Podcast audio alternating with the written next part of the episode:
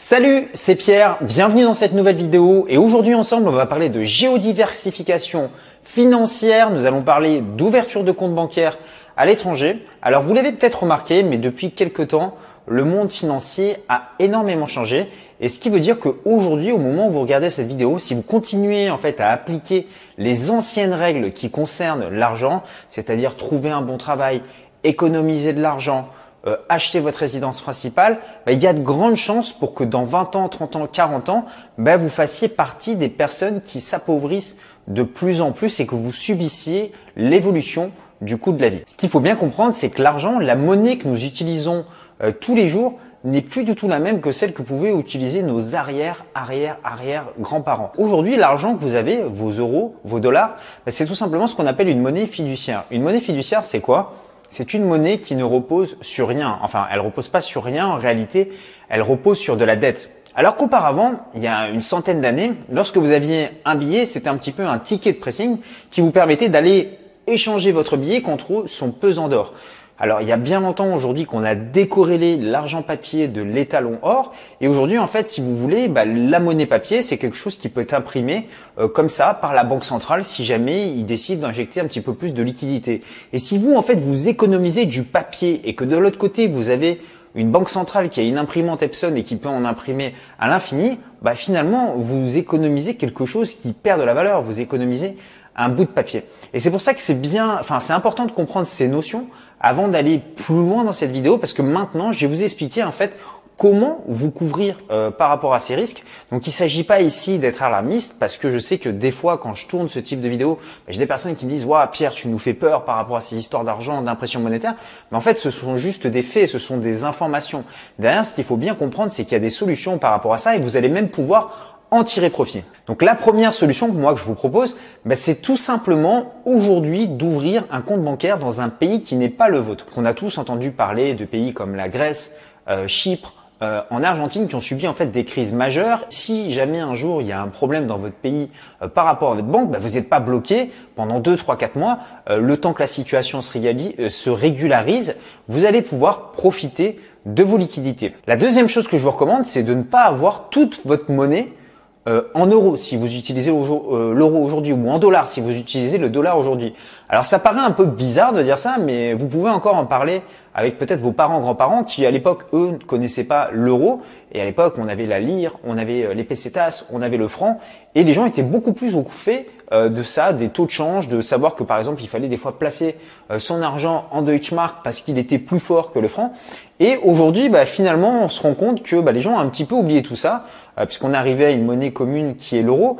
Et euh, bah, les gens ne se posent plus trop de questions par rapport à ça. Ce qu'il faut savoir, c'est qu'il y a des monnaies qui sont aujourd'hui en dehors de l'Europe que vous pouvez utiliser pour justement protéger votre argent lorsque la Banque centrale européenne décide d'imprimer des billets et donc de faire perdre de la valeur à votre épargne. Le troisième conseil que je vais vous donner, c'est tout simplement de stocker aujourd'hui ce que vous gagnez ou une partie de ce que vous gagnez dans des actifs qui s'apprécient. Alors qu'est-ce que c'est qu'un actif qui s'apprécie? Ben, Je peux vous donner un exemple.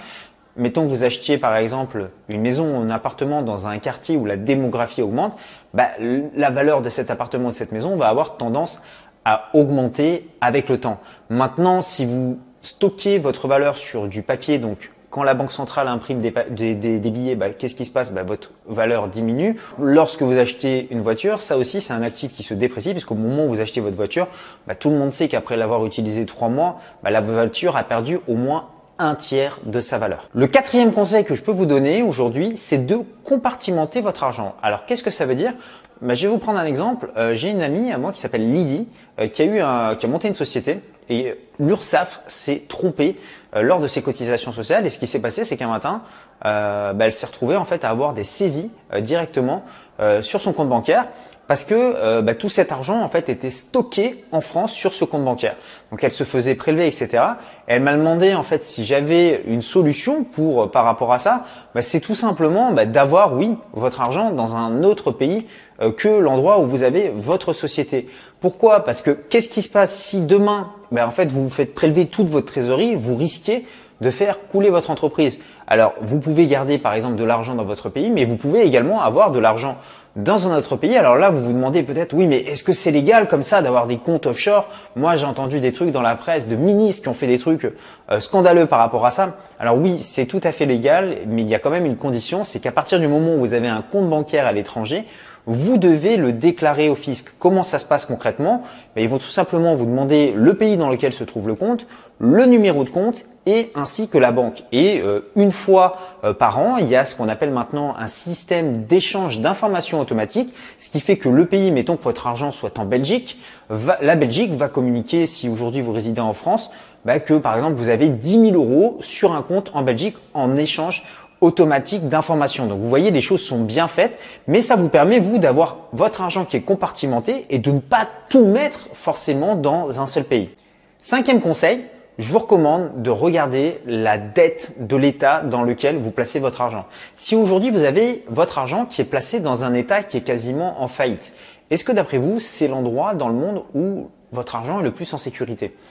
Maintenant, si votre argent est placé dans un pays qui lui a très peu de dettes, voire pas du tout, est-ce que vous pensez que votre argent serait plus protégé dans ce pays? Alors la question qu'on se pose toujours, c'est de se dire, mais ouais, mais moi, bon, euh, changer, ça me fait un petit peu peur. Euh, mon argent est là, ma situation, elle est comme ça, j'ai mes petites habitudes. Alors pourquoi je changerais pour quelque chose que je ne connais pas forcément? Eh ben, J'ai une question à vous poser. Mettons que vous soyez citoyen d'un pays où il n'y ait aucune dette. Est-ce que ça vous traverserait l'esprit de prendre votre argent et de l'envoyer dans un pays où la dette attend 300, 400, 500% du PIB bah, La réponse est non. Mais pourtant, aujourd'hui, comme on est né dans un pays qui est extrêmement endetté, bah, on reste dans cette situation. Donc je vous invite à vous poser la question aujourd'hui de savoir est-ce qu'il ne faudrait pas remettre en cause les placements bancaires ou les placements financiers que vous avez actuellement? Alors vous posez maintenant peut-être beaucoup de questions euh, par rapport à ça. Alors j'avais créé une vidéo euh, privée dans laquelle en fait je vous montre un petit peu euh, comment protéger son argent, comment se géodiversifier, comment ouvrir des comptes bancaires à l'étranger. Donc pour ça, bah, en fait c'est très simple. Vous avez un lien qui s'affiche ici. Vous pouvez cliquer dessus et vous allez avoir donc une vidéo de présentation qui vous explique tout ça tout en détail et vous allez pouvoir mettre ces schémas en place donc étape par étape. Donc pour y accéder donc sur ordinateur, vous cliquez sur le bouton et si maintenant vous êtes sur smartphone ou tablette, ben, vous avez un i qui s'affiche maintenant en haut à droite de la vidéo ou alors vous pourrez retrouver le lien dans la description YouTube. Moi, je vous dis à tout de suite de l'autre côté dans cette vidéo de présentation.